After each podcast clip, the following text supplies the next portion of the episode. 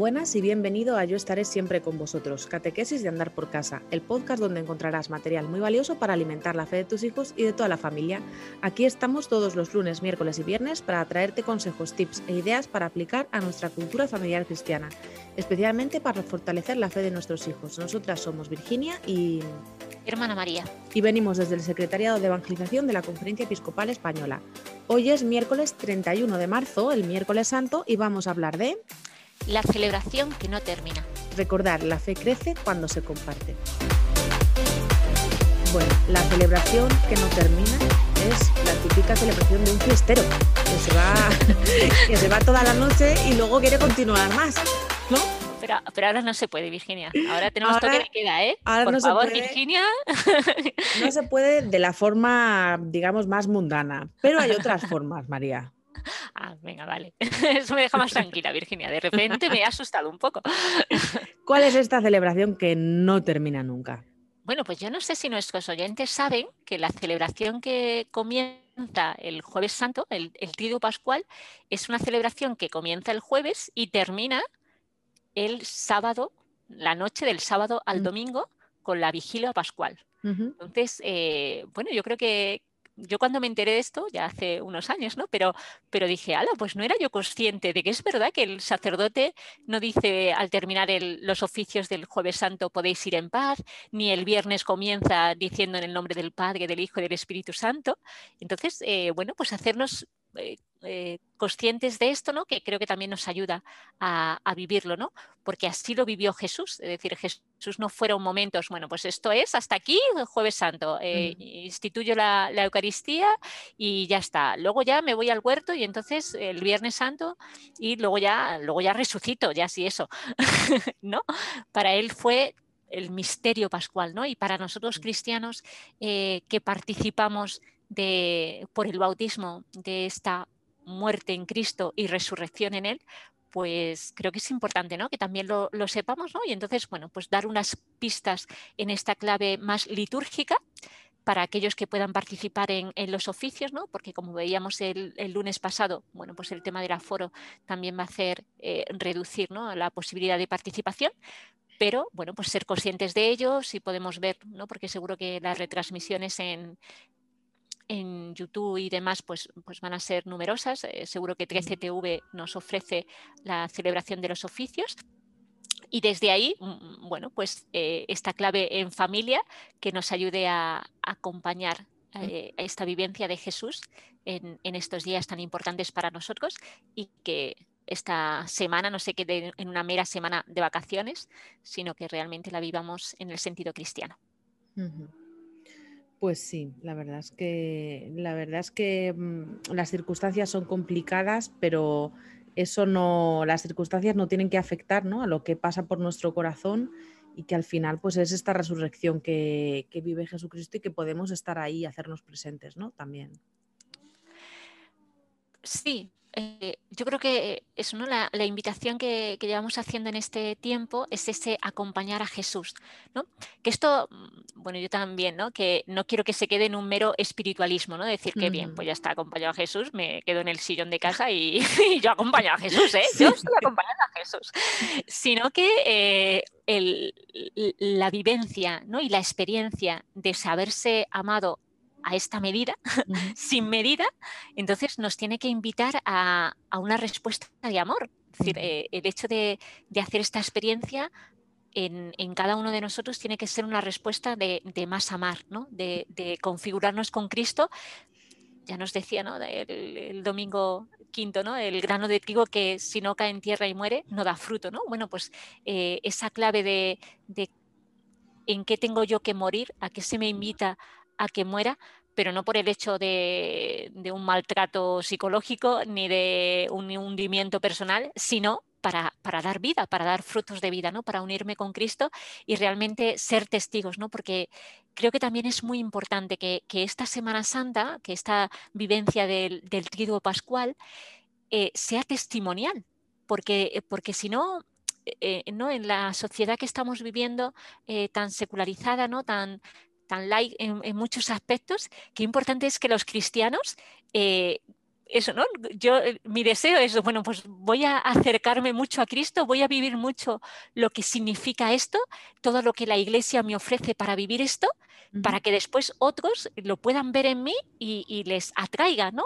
Y, eso, y no les atraiga yo, María, sino les atraiga Jesús en mí, ¿no? Entonces, eh, qué importante es que, que lo vivamos para, para poder transmitirlo, ¿no? Para ser reflejo de este amor más grande, ¿no?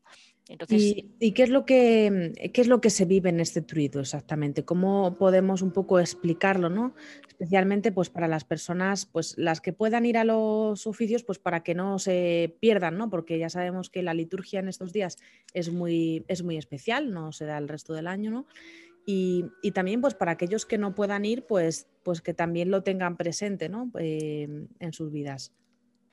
Mira, pues es, muy bonito, ¿no? Porque eso, el trido pascual empieza en la cena vespertina del Señor, que eh, eso, ¿no?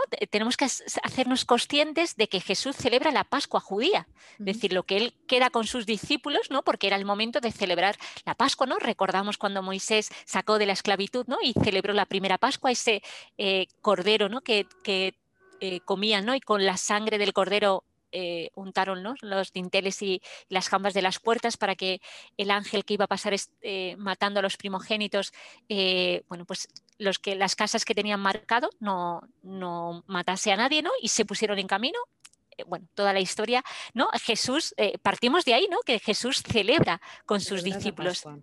Celebra la Pascua. Lo conmemoramos el Jueves Santo, ¿no? Nosotros lo conmemoramos el Jueves Santo y tenemos bueno, eso, ¿no? Las vestiduras litúrgicas ya son, eh, en este jueves son blancas, eh, ya se nos permite adornar un poquito con flores, ¿no? Porque eh, de manera sobria, ¿no? Pero, pero ya, porque lo que vamos a celebrar, eso, son como tres momentos muy importantes de, la vida de Jesús, ¿no? Es verdad que está como muy condensado, ¿no? Podíamos, bueno, que luego la liturgia, la iglesia, ¿no? Ha ido recordándonos en distintos otros momentos cada una de esas celebraciones, ¿no? Pero la institución del sacerdocio eh, es este día. Eh, entonces conmemoramos que Jesús eh, esta misión, ¿no? Este haced vosotros lo mismo a sus discípulos, el lavatorio de los pies, que por eso el evangelio que se lee en, esta celebración es eh, cuando Jesús lava los pies a sus discípulos y les invita a haced vosotros lo mismo, ¿no? Y nos marca cuál es su, estilo, cuál es su actitud eh, fundamental, ¿no? La de he venido a servir y no a ser servido. Y después la institución de la Eucaristía, ¿no? Por primera vez eh, Jesús toma en sus manos el, cáliz, toma en sus manos el pan y dice, esto es mi cuerpo que se entrega por vosotros, esta es eh, la nueva alianza que, hago con vosotros, ¿no? Y esta es la sangre que será derramada por todos, ¿no? Claro, luego esto tiene eh, sentido, ¿no? En aquel momento, no sé lo que sintieron o experimentaron los, los discípulos, ¿no? Pero me imagino que un poquito de desconcierto y de decir, ¿qué está pasando, no? Claro, cuando luego vieron a Jesús eh, partido en, la cruz ¿no? y, entregando su sangre, eh, ¿no? Eh, esta conexión que hay entre el jueves, entre la celebración de, la Eucaristía, la institución de la Eucaristía y la pasión y muerte de, Jesús en la cruz, ¿no? Que luego llega a plenitud, claro, esto tiene sentido porque Cristo ha resucitado, porque si no, eh, bueno, pues son palabras muy bonitas o menos bonitas, pero no tendrían verdad si no fuera porque ha triunfado sobre la muerte, ¿no? Entonces, eso, ¿no? Este es el misterio que celebramos en, la liturgia del Jueves Santo, ¿no? El oficio, ¿no? Porque luego em, los Jueves Santos también en las diócesis, pero esto lo hacen por la mañana, ¿no? Eh, hay una visa donde se junta el obispo con todos los sacerdotes, o al menos todos los sacerdotes que puedan, que, a veces reunirlos a todos en una diócesis es, difícil, y ahí es donde renuevan, renuevan, ¿no? Hay algún tipo de renovación y es cuando se consagran los óleos sagrados, ¿no?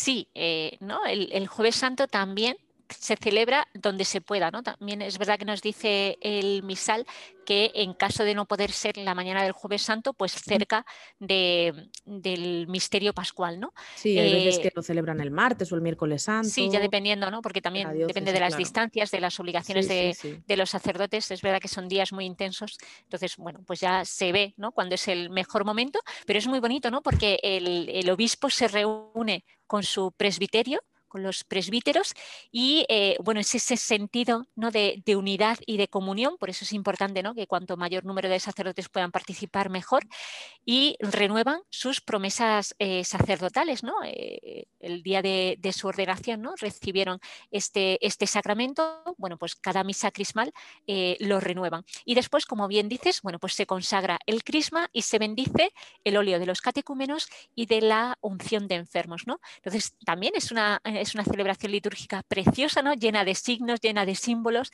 eh, sobre todo ¿no? que quieren expresar esa comunión.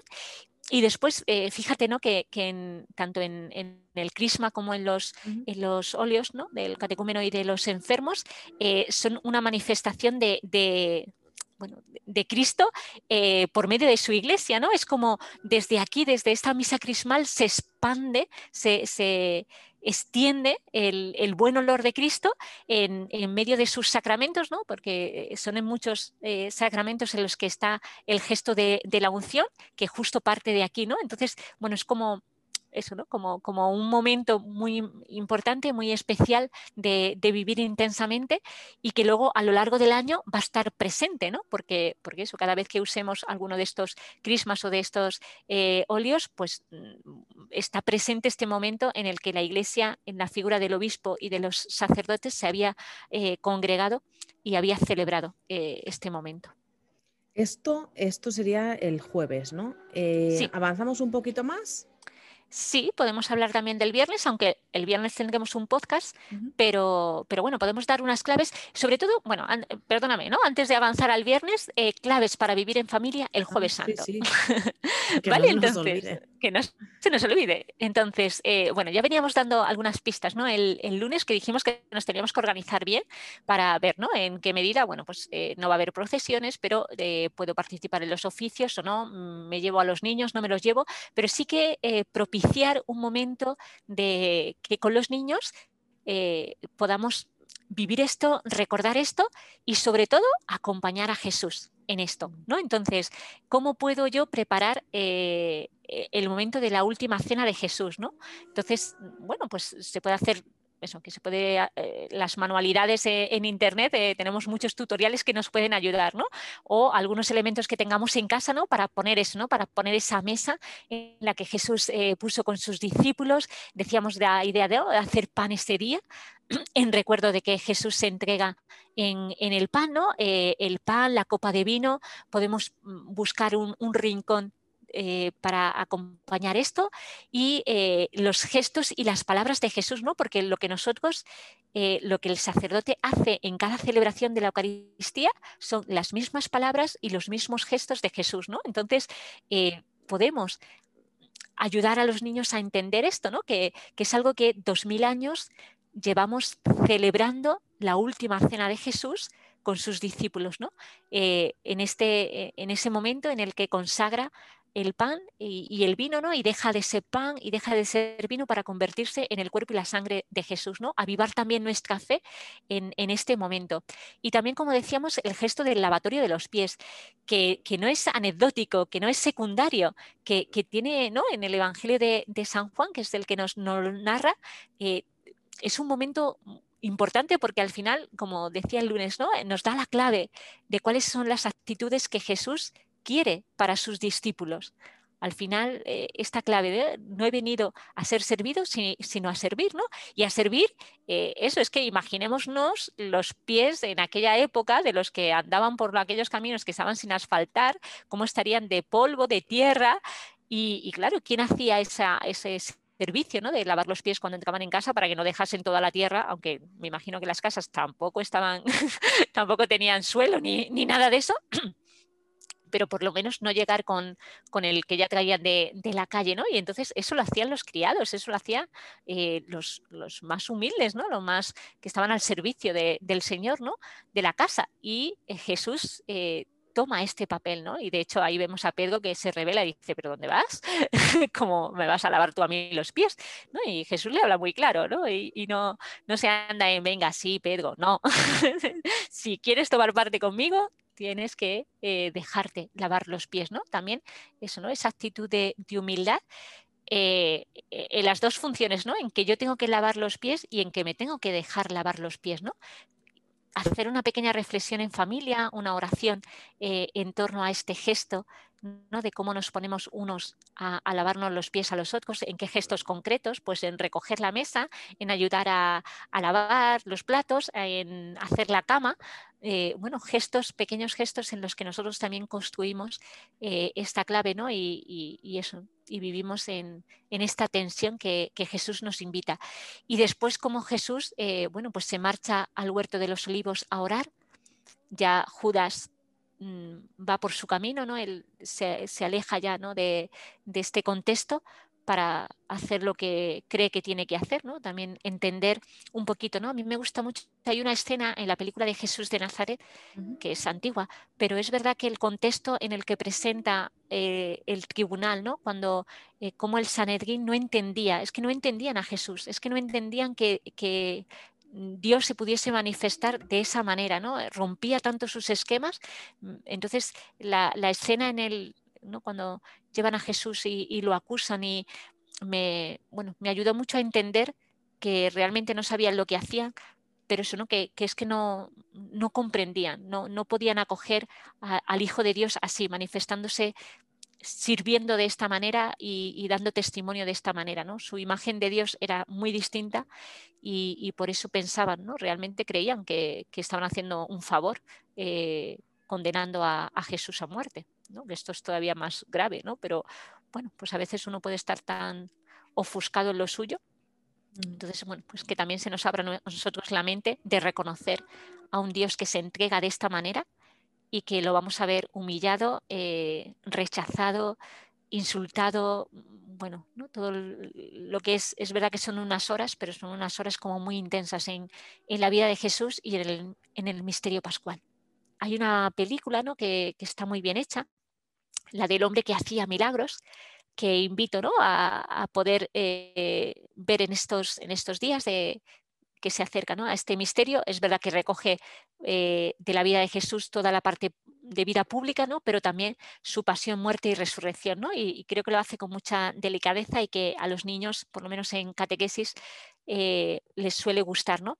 Y también tenemos de, de Balibán, eh, hay un número especial de, Semana Santa, ¿no? donde nos va escogiendo en los momentos del jueves santo, el viernes santo y, el domingo de, resurrección. ¿no? Y siempre hay alguna canción que ambienta, así que también invito a los padres a, poderlo buscar y, si los niños tienen edades que puedan ayudarles esto, pues poderlo ver juntos ¿no? y, compartir y, ayudar a vivir esta experiencia.